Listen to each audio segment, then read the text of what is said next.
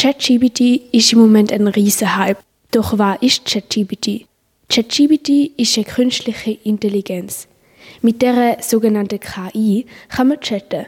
Sie kann ein menschenähnliches Gespräch über jedes mögliche Thema führen und das in vielen Sprachen. ChatGPT ist von einer Firma namens OpenAI entwickelt worden. OpenAI ist ein kalifornisches KI-Forschungsunternehmen, das heißt, sie forschen über künstliche Intelligenz. Hinter ChatGPT steckt maschinelles Lernen. ChatGPT schafft also recht ähnlich wie unser Gehirn. Sie verknüpft alle Informationen wie unsere Nervenzellen im Gehirn. In verschiedenen Schritten hat ChatGPT immer mehr dazu gelernt. Sie hat viele Texte durchgelesen, um möglichst natürlich zu antworten. Nach dem ersten Schritt hat sie sich angeschaut, wie Menschen auf Fragen antworten.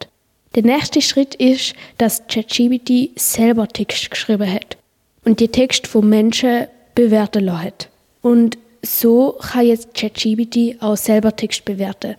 ChatGPT hat auch müssen lernen, welche Inhalt sie darf anzeigen und welche nicht.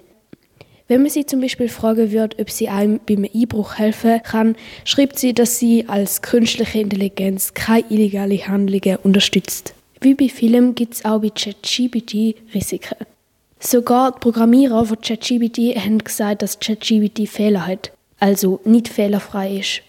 Wenn man sie zum aktuellen Thema, wie zum Beispiel der Ukraine-Krieg, etwas fragt, wird sie nicht aktuelle Informationen oder sogar gar keine Informationen dazu geben, weil sie ist noch vom Stand vom Februar 2022. Ich habe sie mal gefragt über aktuelle News von der Schweiz. Zudem hat sie auch nicht antworten und hat dann einfach Informationen über die Schweiz gegeben.